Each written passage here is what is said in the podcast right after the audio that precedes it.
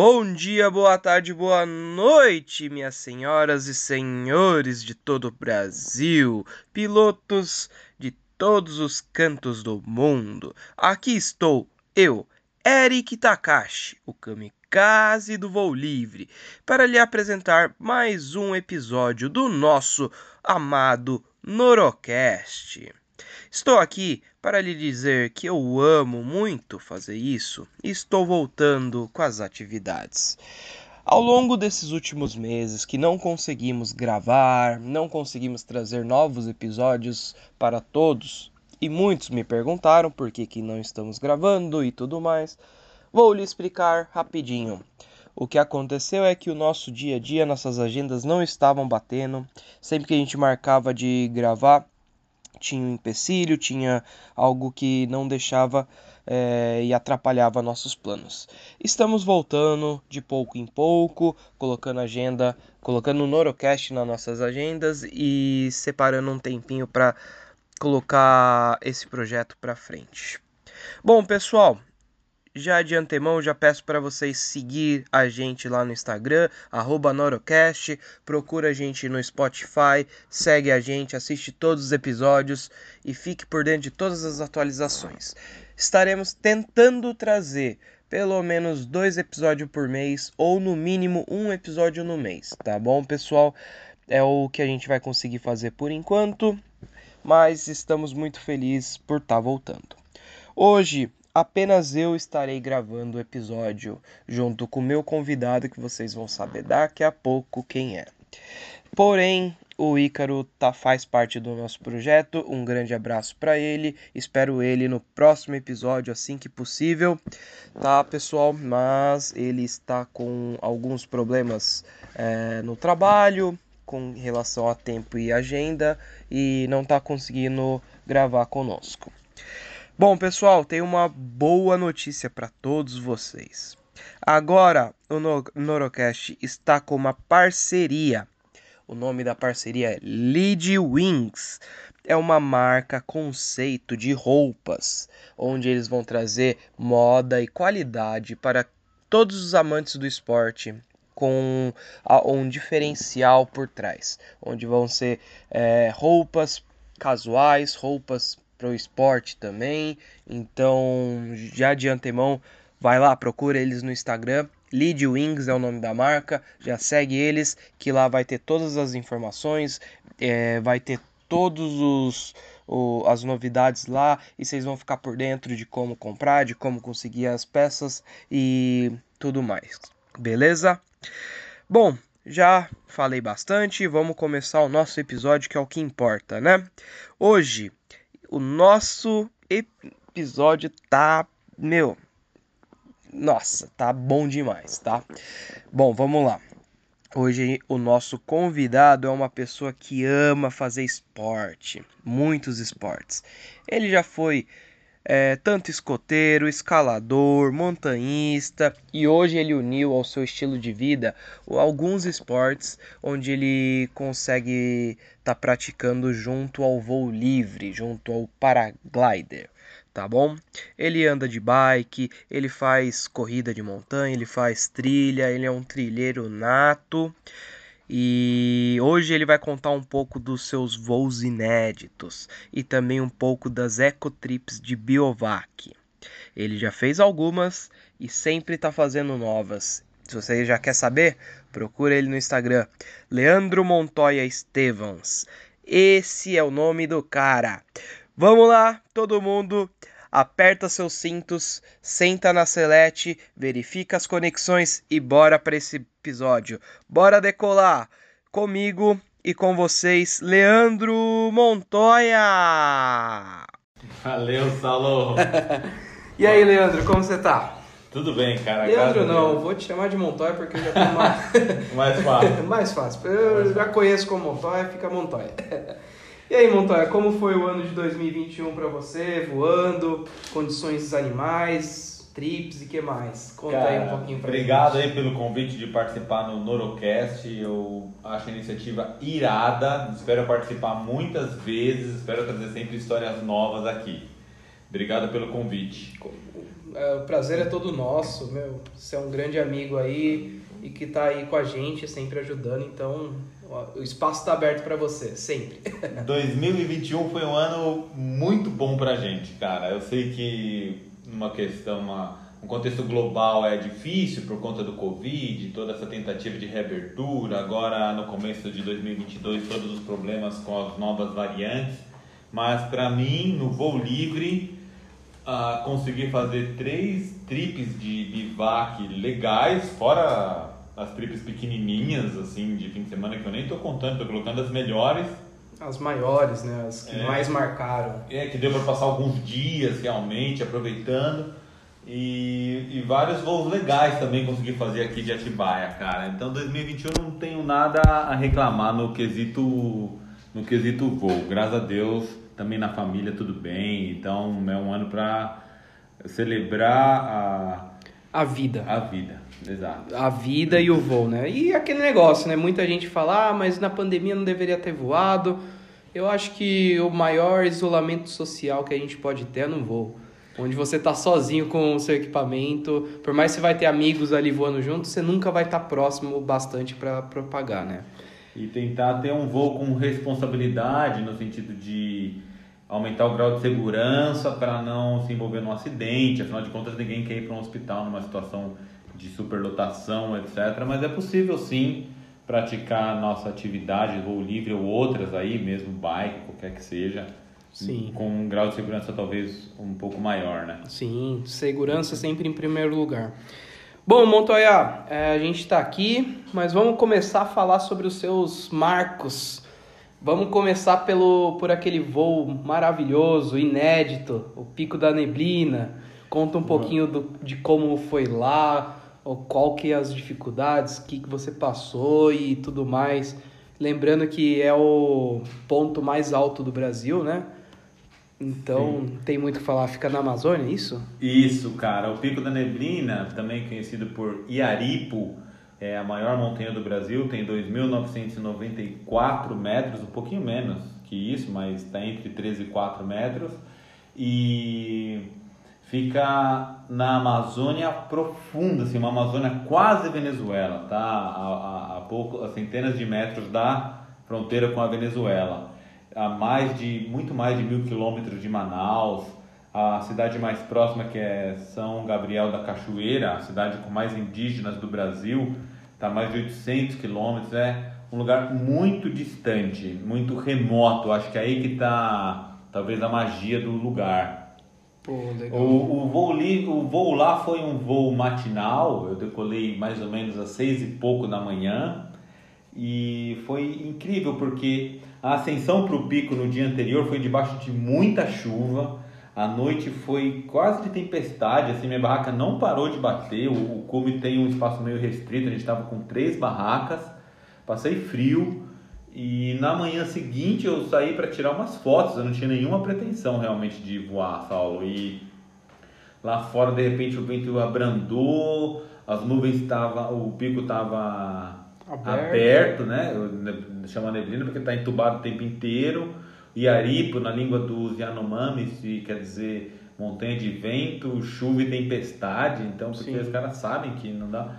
E, cara, de repente a condição estava ideal para voo eu, meu equipamento embaraçou o meu parceiro de, de escalada, de montanhismo, o Mika, que era o líder da expedição, me emprestou o equipamento dele, era um Mentor 3. Sim. E, cara, aí fiz lá a decolagem, foi um presente mesmo, na montanha mais alta do Brasil. Ainda bem que foi um brasileiro, não foi um francês, né? oh, ainda bem. É, o espaço é restrito, tem muito enrosco é, não dá para você se movimentar, mas o ventinho entrou tão certinho que deu para decolar. Você teria decolado, nossos amigos aqui do voo teriam voado aquele dia e foi um voo que saiu de cima do Pico da Neblina direto para cima da floresta amazônica. A floresta amazônica está a uma altitude de 50 metros e a, o Pico da Neblina 2.994. Quase 3 mil metros de altura, né? Cara, Meu. foi impressionante. Assim, que você sai voando, você vê aquele desnível, mas aí eu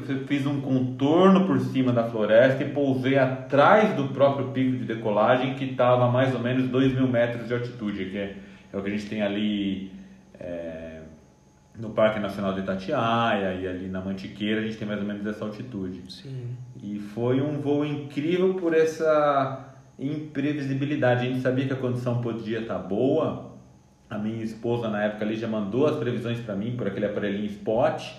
Então a gente sabia que tinha uma chance, mas quando subiu no dia anterior com a tempestade achou que não, não ia rolar. Ia, não ia rolar e já estava meio frustrado com com a parte do voo, né? Sim. Que o passeio vale a pena, mas conta é. um pouquinho pra gente como foi o a como se diz, o caminho da, on, da onde você saiu, onde quando você uhum. pisou na Amazonas até chegar no pico. Ah, Porque tem um uma passagem aí difícil também, né? Cara, muito boa pergunta, porque o voo foi a cereja do bolo dessa expedição maior.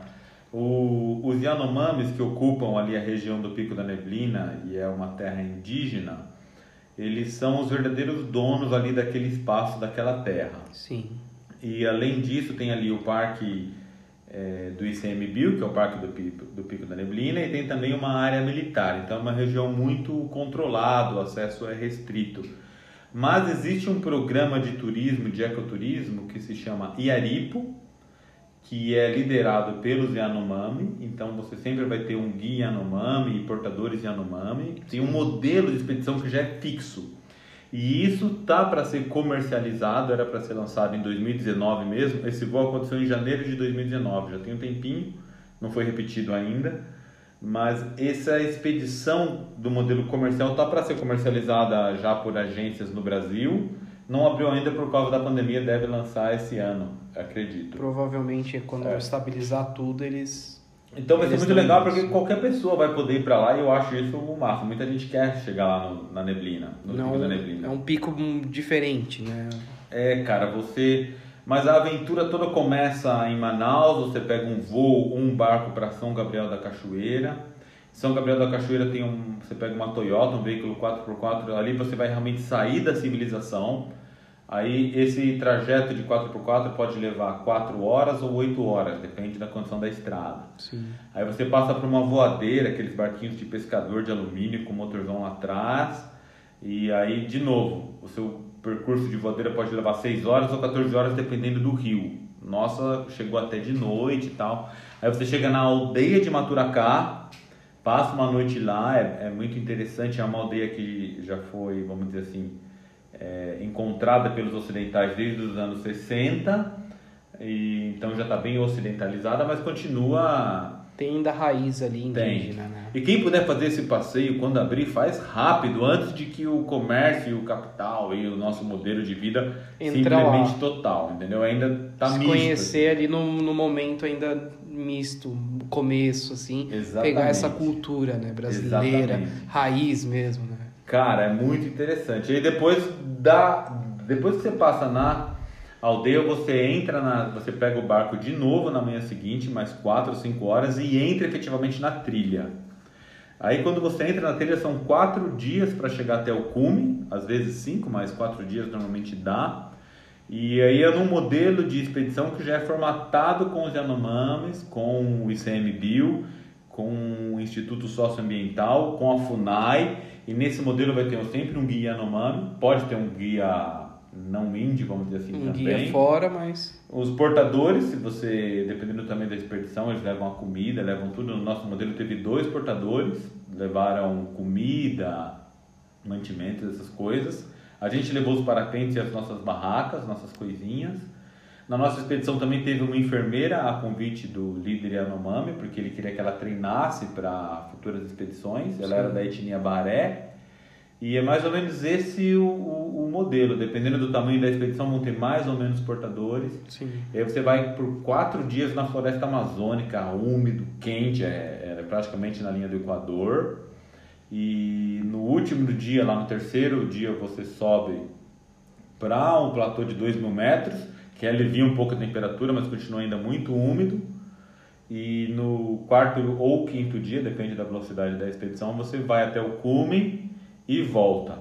Na nossa, que era uma expedição experimental e tinha a iniciativa do voo, a gente pôde passar uma noite no cume, foi o que permitiu que rolasse o voo. E vocês fizeram isso daí tudo, mas com autorização. Vocês correram atrás de, da autorização Sim. total, né? Sim, a gente notificou a expedição, a gente notificou o ICMBio, a FUNAI, o Exército, a Prefeitura de São Gabriel da Cachoeira. E a nossa participação foi porque o Mica, que é um grande amigo, companheiro de montanhismo já de muitos anos, ele já tinha trabalhado como um, um, cara na Amazônia várias vezes com outras tribos indígenas, então ele tinha um relacionamento com o Júlio Góes, que era um dos Tuxaua da tribo de Maturacá, e a convite do Júlio Góes que a gente pôde fazer a expedição.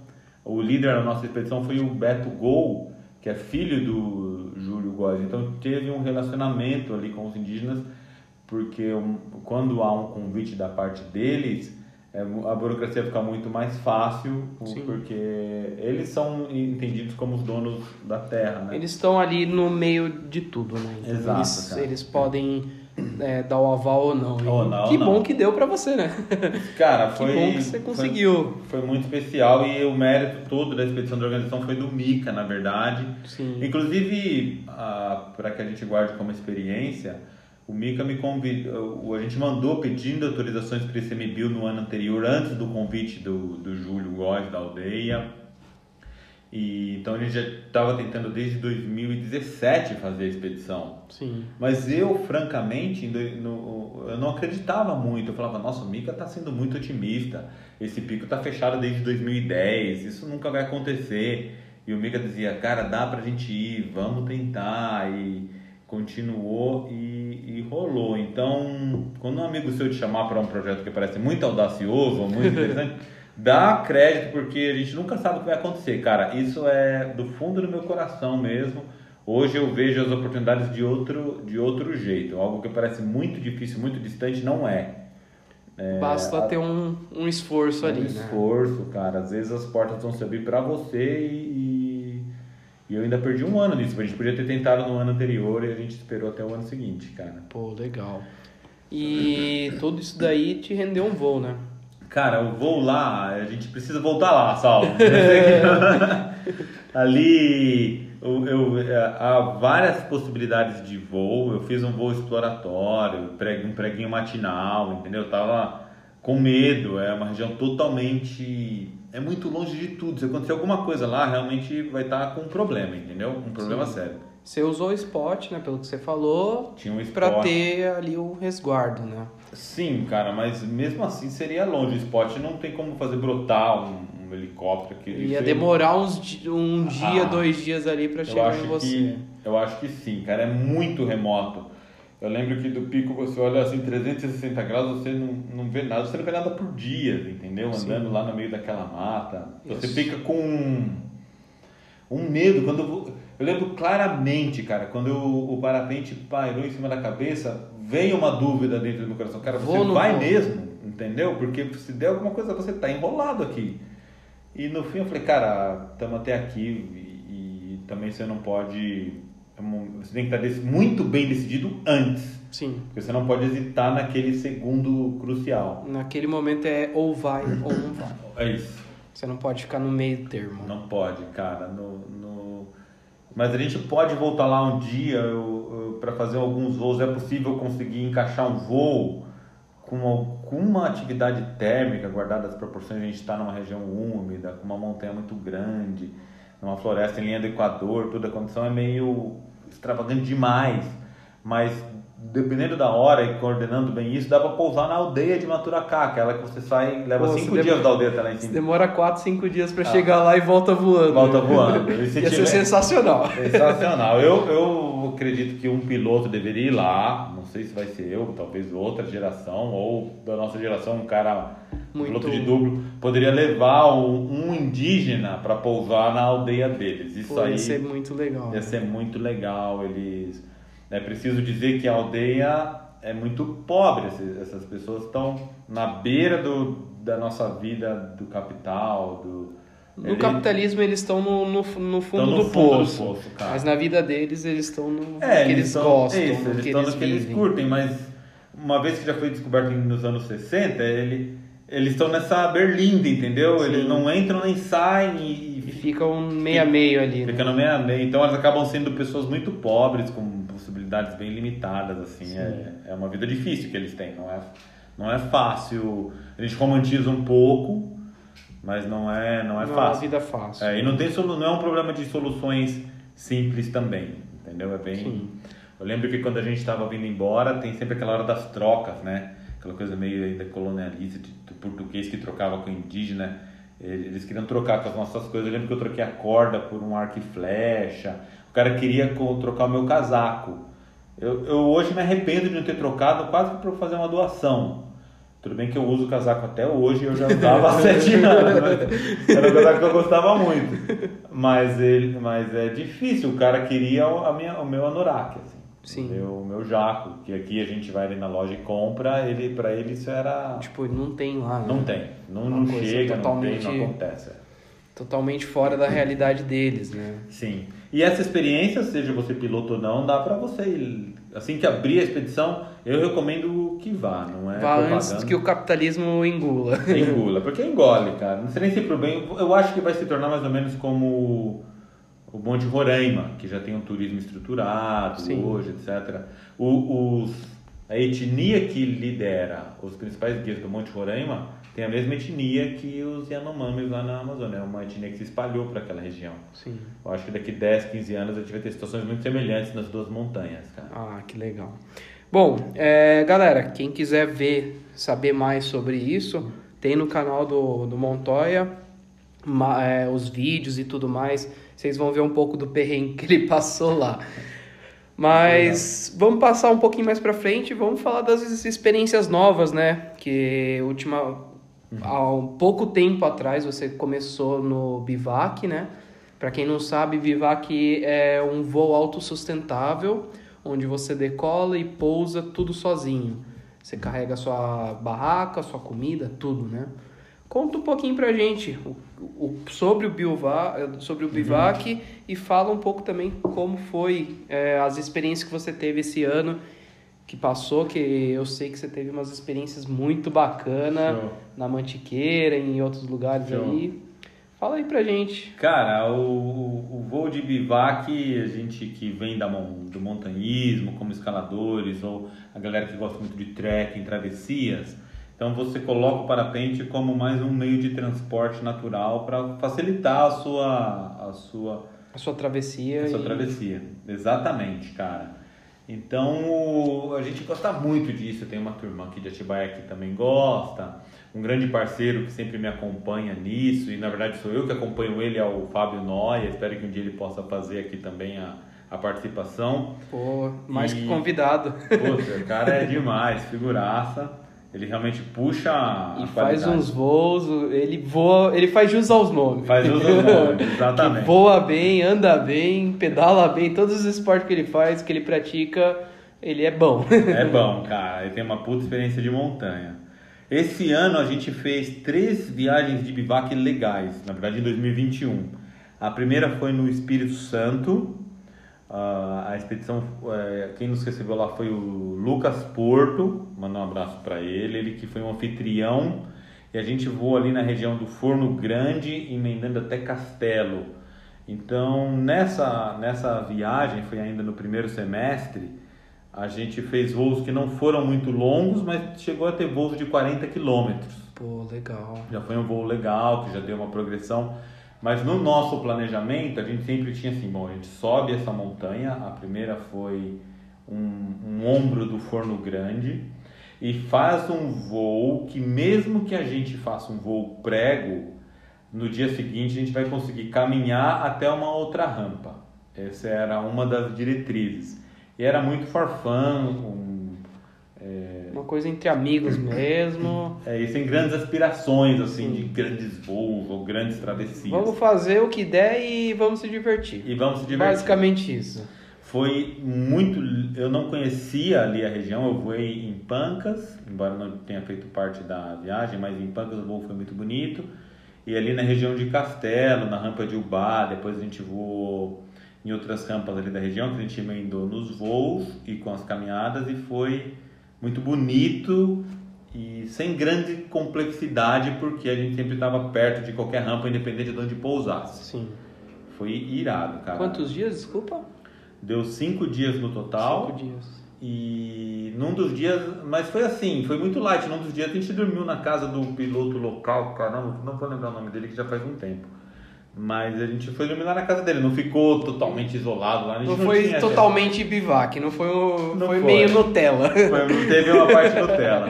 Mas a gente dormiu legal. na rampa de Ubar, a gente dormiu Todos os dias vocês voaram. lugares. E todos os dias deu voo, foi uma época muito boa para voo, acho que Pô, foi, legal. foi mais ou menos no meio do ano. Andaram bastante, caminharam bastante, voaram bastante, se divertiram muito mais ainda.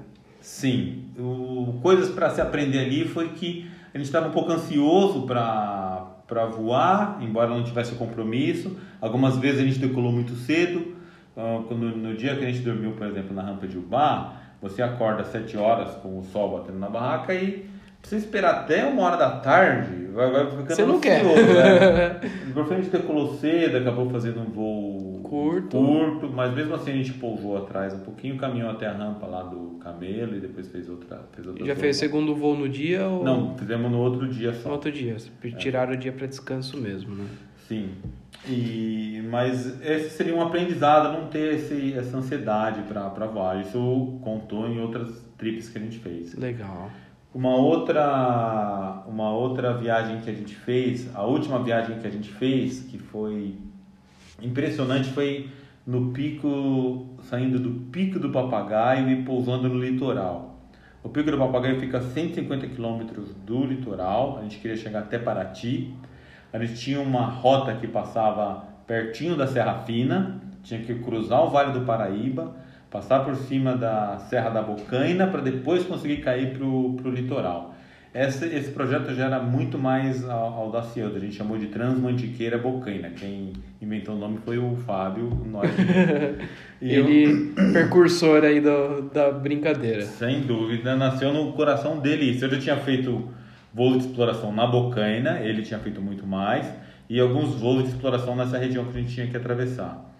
Nessa, nessa trip, o desafio era maior porque o Pico do Papagaio está mais ou menos 1.800 metros de altitude, eu posso ter algumas correções aí, mas a gente tinha que passar alguns muros altos, que seriam as cordilheiras, para conseguir chegar até lá o, litoral. Então a primeira era no próprio Retiro dos Pedros, tinha uma cordilheira quase 2 mil metros, então não Tinha tinha que essa de decolar para ganhar e, e cruzar. e escalar ela ali, né? O- Escalar, cara. E atrás dela, um pouco mais pra frente, já tinha a cordilheira da, é, da, da pedra do. Caramba, agora me, me fugiu o nome. Mas ali da pedra do chapéu. Caramba, será que eu vou lembrar o nome? Talvez eu lembre. Atrás dela já tinha do Pico do Garrafão, todas elas ali perto mais ou menos de, de- da Serra da Careta, desculpa. Atrás do Retiro dos Pedros já tinha uma outra cordilheira que era a Serra das Caretas, atrás tinha outra cordilheira do Garrafão, depois tinha a cordilheira da Serra Fina, que ó, lá tá a pedra da mina 2700 e tanto. Que a gente teve uma, muita sorte com a condição, mas eram cordilheiras altas. E uma mais alta que a outra. Então o desafio era sempre estar subindo. Sempre tá subindo, cara. Então a gente tinha um planejamento para fazer em seis dias, mas no primeiro dia a gente pousou no, no pé ali da, da Serra Fina, perto do Campo do Muro. Então a gente subiu no segundo dia, já voou, bateu 3 mil e cruzou a Serra Fina, que estava lá 2.700. A gente cruzou para uma parte mais baixa, para um gap. Aí conseguimos passar o Vale do Paraíba e emendar lá na Serra da Bocaina, que já é uma altitude mais baixa, mas também tinha um segundo desafio, que era esse grande platô da Serra da Bocaina. É um pouco difícil explicar assim só por áudio, mas é, dá para ter uma, Uma, uma, noção. É, depois a gente, se você tiver o track log, você me passa. A gente faz no em algum aplicativo aí que faz os. Tá bom, os é, voos, ter uma ideia da rota. né, posta cara? lá pra turma acessar e ver. E, de, e no, nesse terceiro dia da, travessia. Dois pilotos conseguiram terminar a travessia inteira em dois dias, metendo uns voos assim épicos. Também a condição estava muito favorável. Fizeram voos aí, Nossa, quilometragem alta. Né? Quilometragem alta. E no, no terceiro dia estava só eu e o Fábio, o Noia. A gente estava no topo lá da Serra da Bocaina para decolar de uma rampa que é Cemitério das Pedras, perto do Pico da Boa Vista. E essa.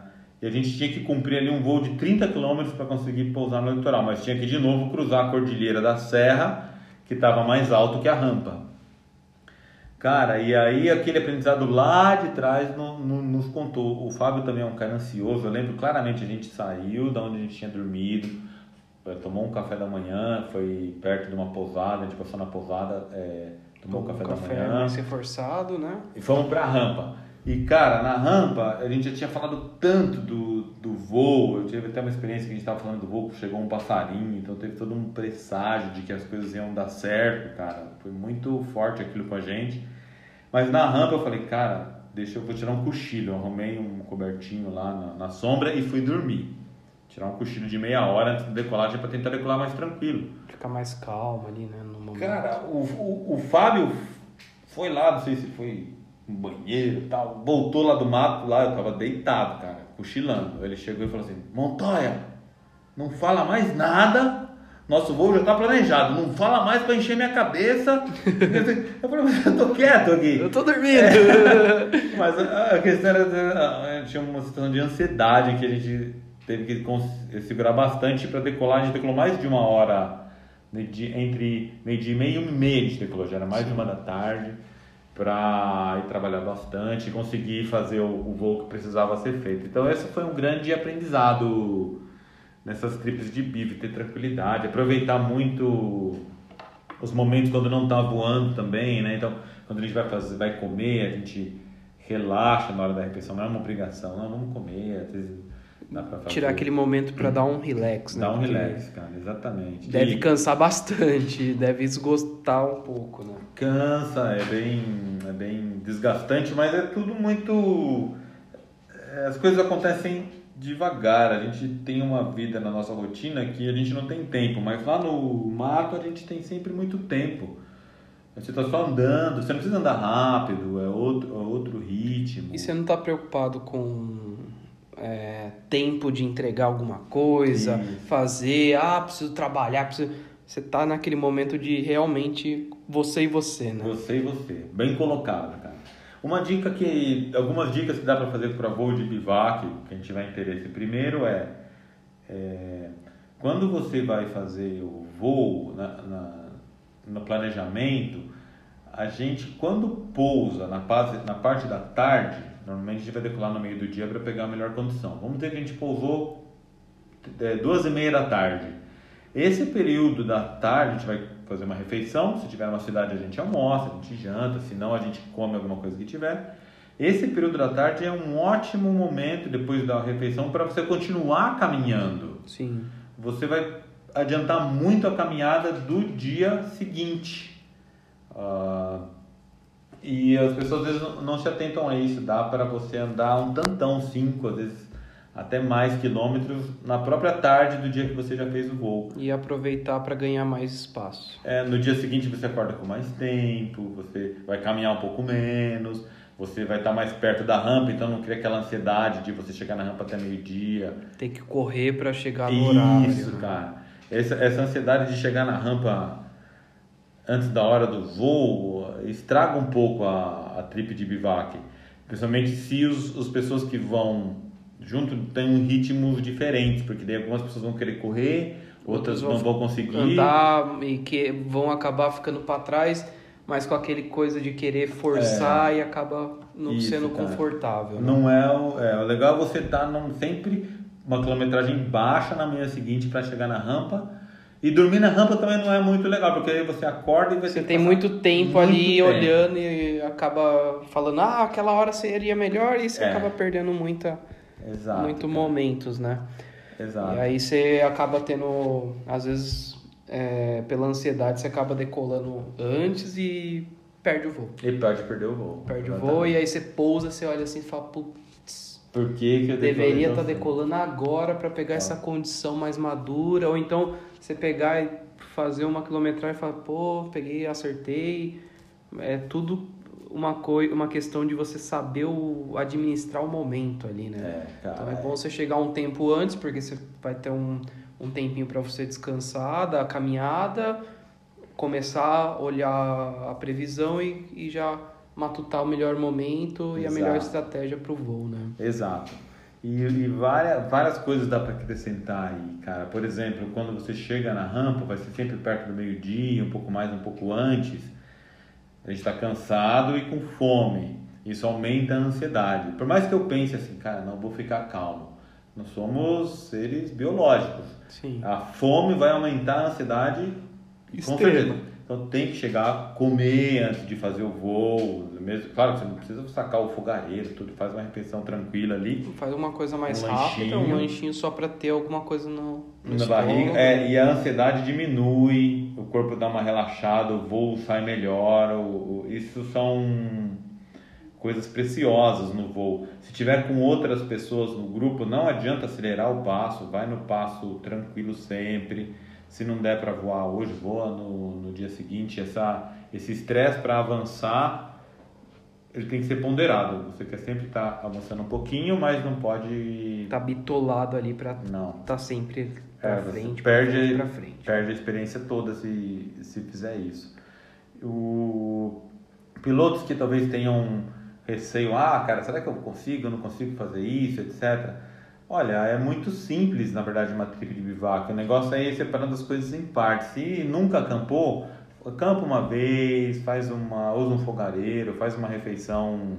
Começa a se habituar de pouquinho em pouquinho, né? De pouquinho em pouquinho é bem. Faz uma, uma trip de acampar no pé da rampa e no dia, aí, no Nossa, dia seguinte acorda, sobe com calma, porque muitos dos pilotos que nos ouvem, é, os equipamentos são normais, não são equipamentos lights. Uhum. Então, meu, acorda às 7 horas, vai com calma, pega bastante água, sobe com calma. Você vai demorar duas, três horas para subir um, um, uma montanha. O importante é você subir e chegar lá em cima. É, numa boa. Em, em vez de usar carro, fazer aquele negócio de acordar cedo para fazer uma puta viagem de carro, chegar lá, simplesmente tirar o equipamento, decolar e acabou.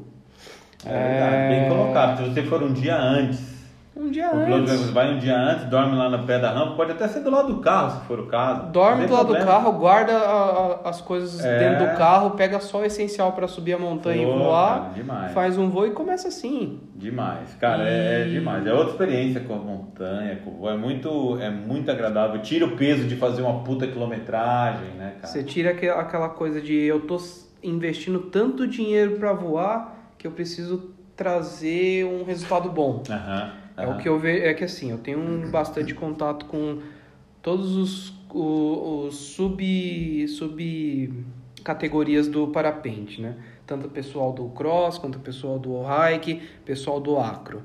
É, o que eu vejo bastante assim é a galera do cross, eles acordam preparado para o voo, se dá tudo errado, os caras saem frustrados no, no limite falando assim, poderia ter pego esse dinheiro, fazer outra coisa, ter guardado esse dia que eu usei para voar talvez amanhã, no dia seguinte, e acaba se frustrando. E tem até aquela zoeira que a gente vê em todo lugar, que as pessoas que fazem hike and fly é os andarilhos, os noias de voo, uhum. que os caras, independente se dá voo ou se dá prego, os caras estão lá é, mas a galera não entende que quando você tem um esforço por trás, uhum. a recompensa de fazer um prego às vezes é muito melhor do que você sair de uma cidade a outra, é, acordar no dia seguinte, acordar cedo, fazer uma viagem de carro até a rampa para decolar, voar e, e às vezes fazer 50 km, que é um voo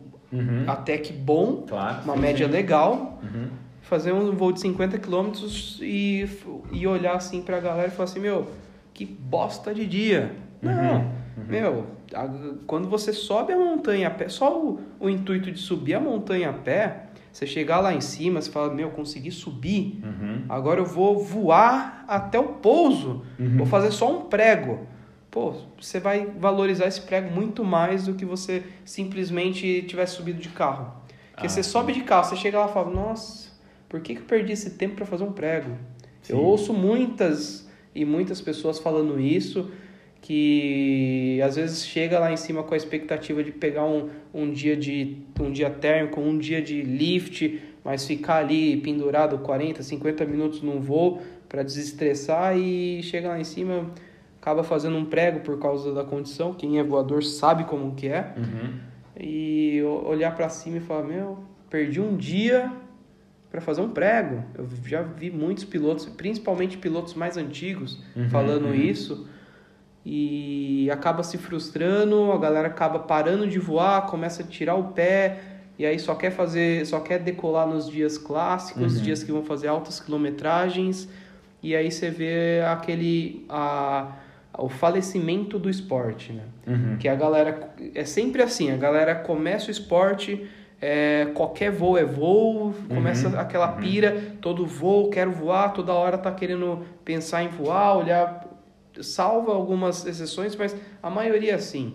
E aí depois do primeiro, segundo ano já começa a ficar mais seletivo, não, só vou voar se o dia for bom, só vou voar se eu for pegar uma térmica, eu vou fazer umas quilometragens, ou então eu vou fazer uma triangulação, e aí começa a perder o tesão de voar. E aí lá com 6, 7, 8 anos já fez seus voos de 100 quilômetros, já bateu suas metas, e aí as metas começam a ficar mais distantes, que você fez 100, aí você quer 200, você fez 200, você quer 300, só que um salto de 100 quilômetros, de 100 quilômetros, é, às vezes é muito investimento Sim. em equipamento de ponta, viagens e tudo mais.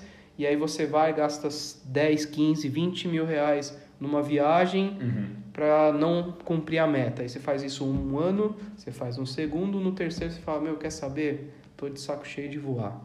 É. E aí a turma começa a só escolher dia certo para voar, e aí dificu tem uma dificuldade, já pensa em vender o equipamento, Uhum, e aí quando vende é muito difícil voltar, né? Uhum. E, aí perde um começa, piloto, né? vai se perdendo os pilotos. E a gente aqui no Norocast a gente já trouxe o Edu, o Edu, né, você conhece Uhum. também, o Edu Fly Limit. Ele é um dos caras que eu olho muita referência. Então, ele, Daverson, Lucas, Lucas Vicente, aqui de Atibaia, são os pilotos da minha área, são os pilotos que eu conheço, que voam há mais de 15 anos Uhum. e até hoje têm a alegria de voar. E eu acho que isso que é o mais importante, antes de, Sim. de quilometragem, antes de vaidade, antes de, de ego. Meu, todo mundo tá ali para fazer o próprio voo. Sim. E pode falar que não, mas 90, 80% da galera que voa, dependendo, independente da, da, da subcategoria do voo, tá ali para mostrar, meu, se eu fiz 100, eu quero fazer 150. É. Quero mostrar que eu faço 150. É, essa, essa, essa vaidade pode nos consumir. Voar é muito mágico, né, cara? A gente Sim. esquece de, do que a gente tá fazendo às vezes. Não que a gente aqui no, no Hike and Fly, no, no Woodbill, não goste de fazer distância, pelo contrário. Principalmente quando você está numa travessia, a distância diminui você, a, a, a Caminhar, que você anda. né? Mas eh, quando não dá, a gente também tá, tá contente. A própria endorfina que a atividade física que subir a montanha libera já deixa a gente meio de, de bom humor, sabe? E sem falar que cê- vo- é, o, o voo livre, o parapente, a asa delta, são esportes é, que não é um esporte. For parar pra pensar. Uhum. Porque você não, não movimenta o corpo. Aham. Pô, você vai, entra no carro com o equipamento, sobe a montanha, abre o equipamento, decola, você não tem muito esforço. Pousou, você dobra o equipamento, às vezes você caminha, dependendo do, da onde você pousar, você vai caminhar é, 500, 1 km, 2 km até achar o carro e acabou. Sim. Agora sim. você está envolvendo dois esportes, um que é o montanhismo, a caminhada, que faz muito bem pro, pro nosso corpo, coloca a gente em movimento, e o outro é o esporte de lazer, o esporte ali que para você limpar a É. cabeça. E Demais, acaba unindo os dois, é, quem começa, quem, quem começa e gosta, não para, né? Não para, cara. Independente se o É equipamento é, muito- leve ou não. É, o cara acaba começando a se adaptar com os equipamentos. O que você colocou é bem importante. Não precisa de um equipamento especial. Você vai fazer mais esforço se você for subir com seu equipamento pesado, mas nada impede que você vá devagarzinho e faça. E o, o voo, quando você entra nessa nessa rotina de fazer o hike, depois você já quando você não quer nem ir para rampa mais com o carro, parece que fica faltando uma parte.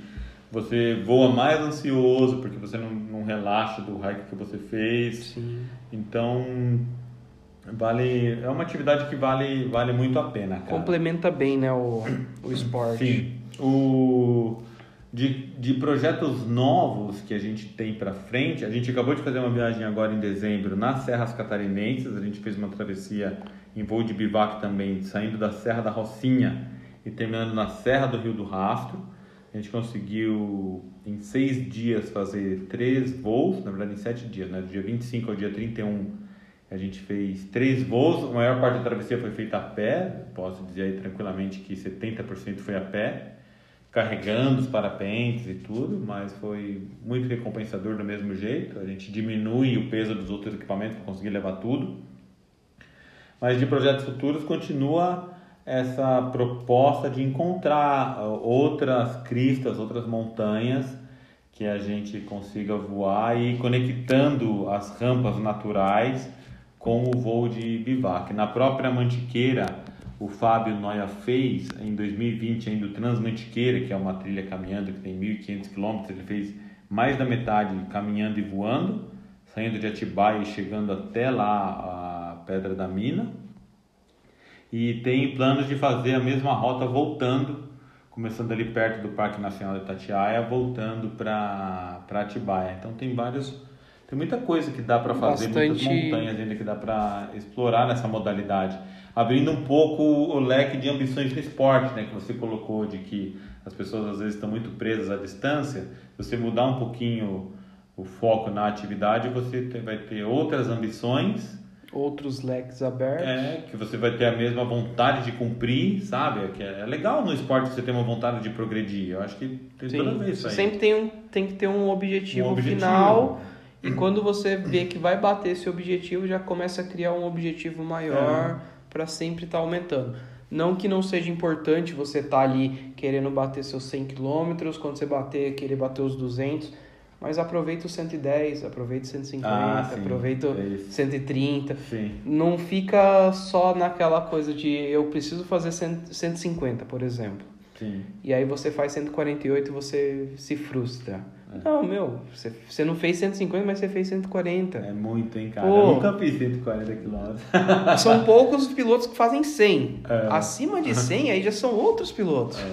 E é legal que, até entrando nesse, nesse mérito, assim, de distância, uhum. a galera coloca muito na cabeça para fazer voo à distância precisa de um equipamento de ponta, uma vela C, uma vela D, uma vela CCC, uhum. Competition, uhum. e a gente conhece pessoas que fazem distâncias próximas uhum, uhum. com vela B. Sim. Caso do Fábio Noia, que fez voo Atibaia Praia, Sim. fez é, Andradas Atibaia com uma vela B. Sim. E não é nenhuma vela B do ano, é uma vela B mais antiga, um Mentor Sim. 3 e, ah. e ele, meu, eu tiro o chapéu para ele porque Sim. ele foi um dos poucos que fez com vela B, mas ele foi lá e fez e mostrou pra galera que não precisa de vela de ponta. Não precisa. Basta você aumentar a pilotagem, a né? pilotagem, pegar uns dias bons. Eu não tenho experiência com velas de alta para poder realmente dizer que dá, mas a gente acaba optando por velas B também pela facilidade da decolagem às Segurança. vezes a gente é, se mete num, nos buracos, assim, para num voo de vezes você decola com pousos mais restritos, entendeu? Não são rampas, é tudo um pouco arranjado ali na hora. Sim, são... Então a gente vai né, nesse modelo da segurança. Fuga de escape. é, mas dá pra, dá pra meter os voos, cara. Toda uma questão de tranquilidade, né, cara? O, a gente teve uma competição agora no Espírito Santo, há pouco tempo, onde era uma competição de hike and fly, dois dias. Uma, um, no segundo dia era uma provinha maiorzinha já, não era ainda uma prova como as provas do brasileiro ou do paulista, mas já era uma prova grande, com turning points bem afastados. Sim. E, o, e foi super curioso lá, porque foi uma galera aqui de Atibaia, com as velas B, tal, essa galera especializada em hike and fly, e tinha lá pilotos que são especializados em voo de cross. E foi a primeira vez que uma competição de hike and fly que tinha uma distância no voo, onde dava para você se diferenciar no voo, porque a maioria das competições está sempre muito focado na corrida, no hike. E, e cara, o, o Mega, o piloto lá local, ele é um piloto de cross, não era muito forte no hike, e ele mostrou que com vela de alta você consegue fazer coisas incríveis assim. E mais do que isso, ele mostrou de como você como piloto dá para é, tirar, você não precisa andar muito para explorar o máximo da montanha. Então, em percursos que a gente fez caminhando, por exemplo, 12 quilômetros, 14 quilômetros para chegar no ponto de decolagem, ele caminhou 5 quilômetros, decolou de um ponto bem mais baixo da montanha. Ganhou a montanha. Ganhou a montanha e pousou lá em cima, isso 9 e meia da manhã. Ah, mas ele estava com uma vela de alta. Cara, ele... Para decolar num, num, num, lugar extremo... É diferencia o piloto, né? Cara, não ele, diferencia a vela. Não, ele mandou muito, muito bem. Outra, mas em, em contrapartida, no segundo dia, onde era uma prova mais de voo, o primeiro dia era uma prova bem de hike, ele fez isso duas vezes, decolando de baixo, nos vencendo. Quando eu falo nos, eu me estou me colocando mais perto dos pilotos de hike.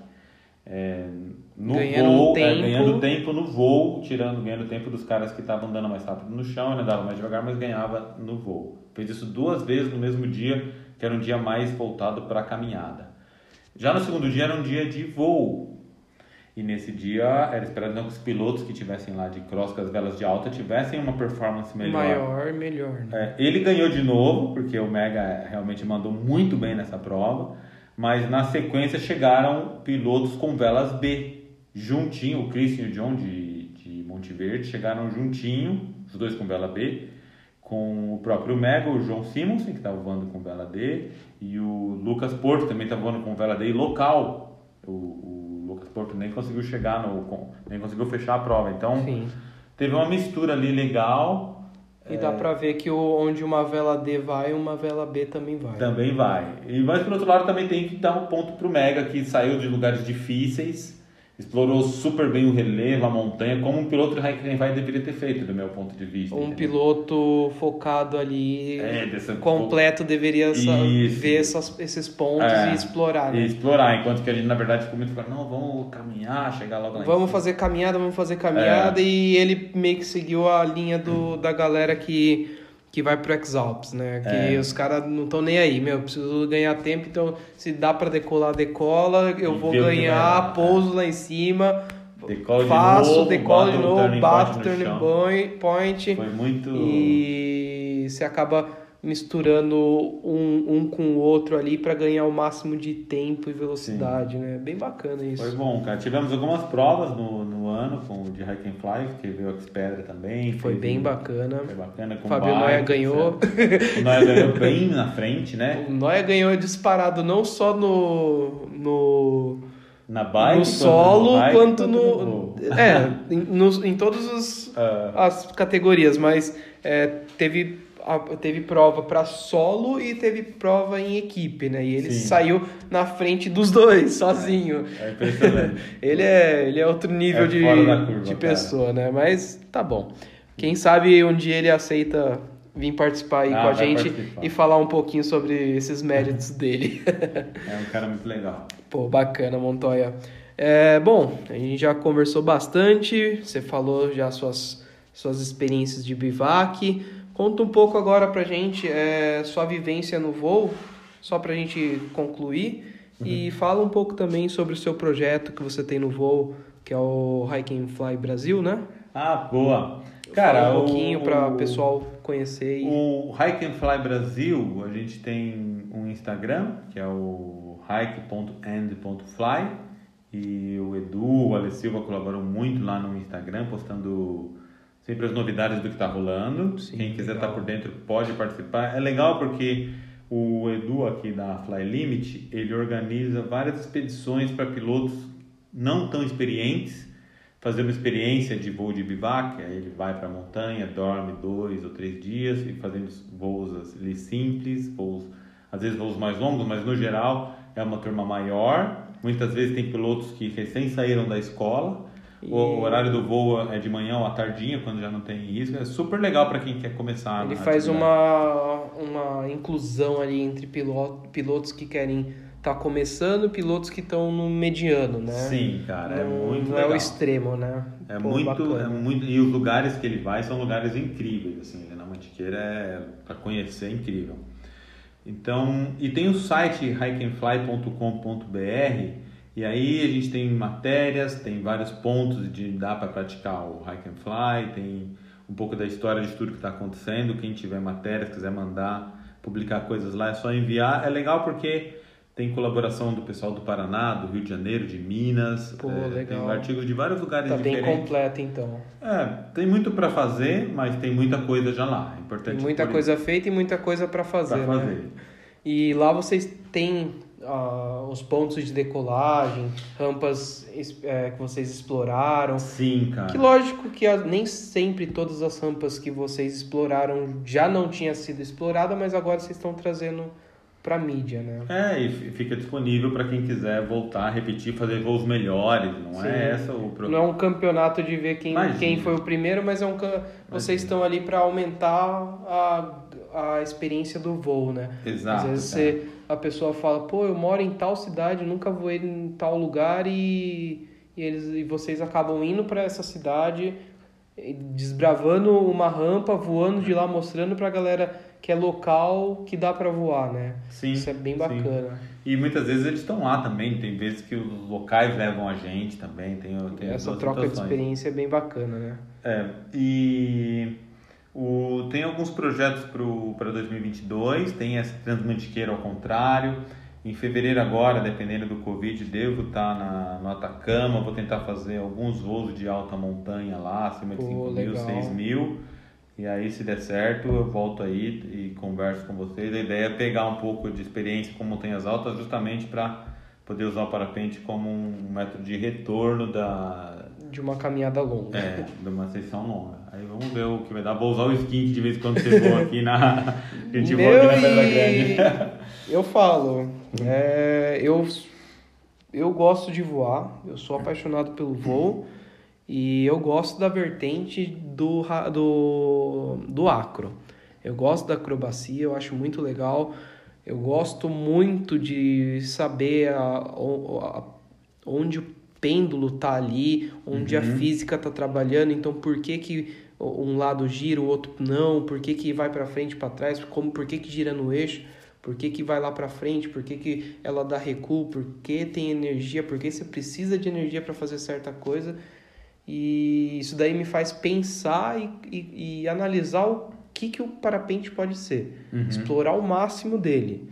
Mas eu também, é, falando de 2019 até 2022, meus 85 a 90% foi subir na montanha a pé com equipamento de acro. Para Aham. quem não sabe, o equipamento de acro é quase um equipamento de cross. Aham. Dois reservas, é, É, selete pesada, vela pesada, meu, e, Resistente. e vai pra cima. É um negócio pesadão mesmo. E eu falo, meu, é, de 90% que eu subi a montanha a pé, uns, uns 60, 60, 55% foi com a mochila nas costas. Uhum, uhum. Teve alguns que eu falava, não, meu, mano, despacho o equipamento e subo sem equipamento, mas eu vou estar fazendo esse, esse exercício. E foi uma experiência muito legal, adquirir saúde, adquirir físico também, fortalecimento, coisas que eu nunca imaginei que eu ia conseguir fazer. É, pessoal aí que está acostumado a fazer hike and fly pode até me zoar, né? Mas eu tenho o meu mérito, o meu recorde pessoal foi 33 minutos com uma skin na- nas costas, né? É, pouco, é um sabe? tempo bom, é um Lá tempo do topo legal. da trilha, né? É pouco. É bem, um tempo bem rápido. Foi 33 do, do começo da trilha É. e do pouso aqui foi 51 minutos. Aham. É um tempo baixo, É, cara. tempo legal. Da, É. da- do pouso não, da sua casa. Quem não sabe, ele tem o privilégio de morar na, no começo da. na frente do pouso, atrás da, da decolagem, né? Então é muito legal. E eu sempre agradeço a força que você me dá, Montoya. Meu, você sempre me ajudou. Eu fiquei sem equipamento esse ano de 2021 e alguns voos que eu fiz foi com a skin por você acreditar e falar assim, não, pode ir que eu confio no seu potencial Ah, de voar, lógico, né? Cara, isso, isso é o mínimo. Um piloto tem que voar. O piloto tem que estar Pô, voando. é legal. É, tem que estar voando. e Imagina. Vamos Sempre lá. disponível a velhinha. Um dia eu ainda vou comprar sua vela, hein? Falado. ah, mas é bem bacana. É, eu acho que a gente conversou bastante sobre bastante coisa, né? E fica aí aberto também para você. Tá, galera, quem quiser fa- conversar comigo, me procura no Instagram ou no pega o contato no Instagram Leandro underline é, Montoya underline Estevam. E eu tô sempre muito aberto. Quem precisar de informações a respeito do Pico da Neblina, eu consigo passar tudo com o maior prazer. Não, só do pico, mas também É, todas e das, as... é, e das outras expedições também, seja na Mantiqueira, lá agora nas Serras Catarinenses. Espírito Santo tem um pouquinho de experiência, mas outros pilotos lá podem ajudar mais. Quem quiser qualquer iniciativa, eu tenho o maior prazer de, de ajudar. Eu acho que a gente teve o privilégio de aprender com outras pessoas e agora a nossa obrigação é passar um pouquinho disso para frente. Cara, eu, eu, eu curto muito isso, na verdade. É. E você sempre tá no meio aí da, das trips, né? Das ecostrips, Sim. dos bivac, da vida. Então, quem não tiver contato com o Edu pode estar entrando em contato com você Com também, certeza, né? Cara, tá na... E aí tá vocês instruem bem, fala as datas, tudo mais Uhum. que precisa. Vocês dão uma ajuda legal. Boa, é só chegar, cara. E, E se é- for fazer a trilha aqui de Atibaia, passa aqui em casa e toma um café. É só bater aqui. Estamos do lado aqui da portaria do, do arco-íris. Ah, legal. É, é nosso sítio, né? É. tão gostoso voar aqui que é um dos meus lugares favoritos. É, une muita coisa, muita coisa. Você pousa na, no, em, com uma estrutura de bares, Sim, sim. restaurante, então você pode comer, você pode beber, você pode curtir. Você está no meio da cidade, Uhum. mas a- ainda tem o- a área verde, que é muito legal. Tem uma trilha que não é pesada, Sim. uma trilha, uma pessoa que não é acostumada, que tem um equipamento muito pesado, em duas horas, duas horas e meia no máximo, tá, tá Sim. acabando. Sim. E- Tem uma água no meio, né? que Tendo uma aguinha, tem, tem a bica d'água que você consegue. Uhum. Então é uma trilha bem bacana. É uma decolagem um pouco complicada. Para quem é de Atibaia, não acha complicado, mas Uhum. é sim uma decolagem complicada por ser pedra. Ah, ou- ok. e a gente tem uma um clima, um clima-tempo que é bem di- diferenciado, né? Uhum. Então é, a condição nossa é um pouquinho, um pouquinho forte também. E porém a gente tem um campo de pouso enorme, temos É bom que é pertinho de certo. São Paulo, né? Então o piloto galera de São Paulo pode Sim, muito sim. vir pra cá. Ou quem tá passando uma temporada em São Paulo, a- uma viagem a negócios, pode tentar emendar o fim de semana e dar uma passada aqui, né? Sim. Quem quiser, a gente está aberto aí, não só o Montoya, mas também é, a gente do Norocast. Pode mandar mensagem no privado, pode chamar a gente. É, se vocês quiserem vir para Atibaia conhecer, é um prazer enorme é, estar com vocês. E se não der para estar com vocês, pelo menos direcionar vocês com pessoas que estão aqui, podem dar um, um auxílio. E qualquer dúvida, é só chamar a gente. E para esse ano de 2022, é, aproveitar esse gancho. A gente está com bastante novidade pro, pro Norocast. Vamos tentar fazer tudo que, que a gente está propondo aí, mas devagarzinho, tempo a tempo, né? E alguma das novidades é que a gente vai tentar gravar pelo menos dois episódios ao mês Boa. tá lançando ali, mantendo um contato maior com o público. É, a gente viu que uma vez por semana não vai dar, porque as agendas são bem corridas. É, as coisas estão voltando, então a gente tem que voltar a trabalhar também, não dá para ficar só no voando, né? Queria, mas não vai dar.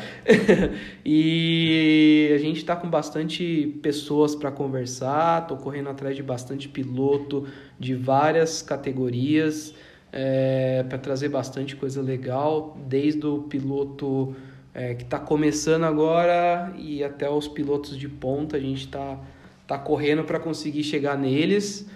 E sem falar que a gente está fechando uma parceria também com uma marca de roupa, onde Que legal, parabéns, cara. eles estão eles estão entrando no mercado falando sobre fabricando marcas, um estilo para voadores, né? em tirar aquela coisa de voador usar só camiseta de campeonato, uhum. voador usar camiseta é, da Sol ou da marca que, que usa o parapente e ter uma marca estabilizada no mercado para o voador, né? Que legal. Com um tema voador, com um tema de voo, porém casual ali que você não precisa ficar fachado a usar só no voo, mas você pode usar no dia a dia para uhum. sair. Uhum. Então é uma moda conceito legal. Quem quiser conhecer passa lá no, no Instagram deles, é o Lead Wings. É, a gente vai deixar marcado aqui embaixo também, vai deixar marcado no Instagram. É uma parceria bem legal. Primeira parceria que a gente está conseguindo fechar por conta do podcast. Eu estou muito feliz. Queria mandar um abraço aí também para todos que me acompanham e mandam mensagem, tanto para mim quanto para o Ícaro, que também é um anfitrião. Ele teve essa ideia junto comigo. E sempre que a gente recebe essas mensagens de continua, por que, que a gente não está postando, é, é, um combustível a mais para a gente estar tá mantendo isso, né? E eu acho bem legal porque um ano de trabalho, não foi muitos episódios, mas começou a dar algum resultado e isso brilha nossos olhos, né? E aquele negócio, é, a gente faz porque a gente gosta. Vocês não podem parar, cara. E não, não vamos parar. agora. Agora a gente vai, independente de onde estiver, a gente vai tentar fazer o máximo que der. É, provavelmente a gente está com algumas. Pensando em algumas coisinhas para entrar em mídias visuais, né? Entrando no YouTube, é, mais conteúdo para o Instagram. Então isso daí vai levar um tempinho para a gente estruturar tudo, mas a gente está pretendendo ter uma gama maior ali para contato, onde a gente vai colocar conteúdos para iniciantes, para pessoas aprender, totalmente grátis, e vai ter também conteúdos é, explorativos. Até queria uhum. convidar você, Montoya. Se quiser, a gente vai deixar aberto para você colocar suas trips, os bivacs, uhum. é, os lugares que vocês decolam e a gente fechar isso daí assim, é, tentar levar o máximo de pessoas para conhecer também o seu projeto Hike and Fly. Uhum. E vai ser bem bacana isso. Conta comigo, pode. o meu, meu, meu você já tem, pode contar comigo. Pô, legal. Bom, pessoal, é, só para finalizar aqui, quem quiser segue a gente no Instagram. É, a gente tá lá como Norocast, simples e objetivo desse jeito mesmo. É, siga a gente nas redes sociais. Nós, por enquanto, estamos apenas com o Instagram e o Spotify e, o, e algumas mídias de podcast. Segue nós para a gente estar tá sempre atualizando as coisas, você está sempre ouvindo as, os episódios novos. E segue a galera que ouve, a galera que vem aqui participar também para dar essa força para eles e conhecer mais e mais voadores desse Brasil todo e quem sabe até do mundo. A gente não precisa sonhar com pequeno, né? Um grande abraço a todos vocês, uma boa, um bom dia, uma boa tarde, uma boa noite, dependendo do horário que você está ouvindo. Espero que vocês gostem desse episódio aqui comigo, Leandro Montoya. E Montoya, a gente tem que finalizar daquele jeito que a gente sempre finaliza, com o nosso uivo de guerra. então eu vou contar até três e aí a gente dá o, o AU final, tá bom? Falado. 3, 2, 1 e.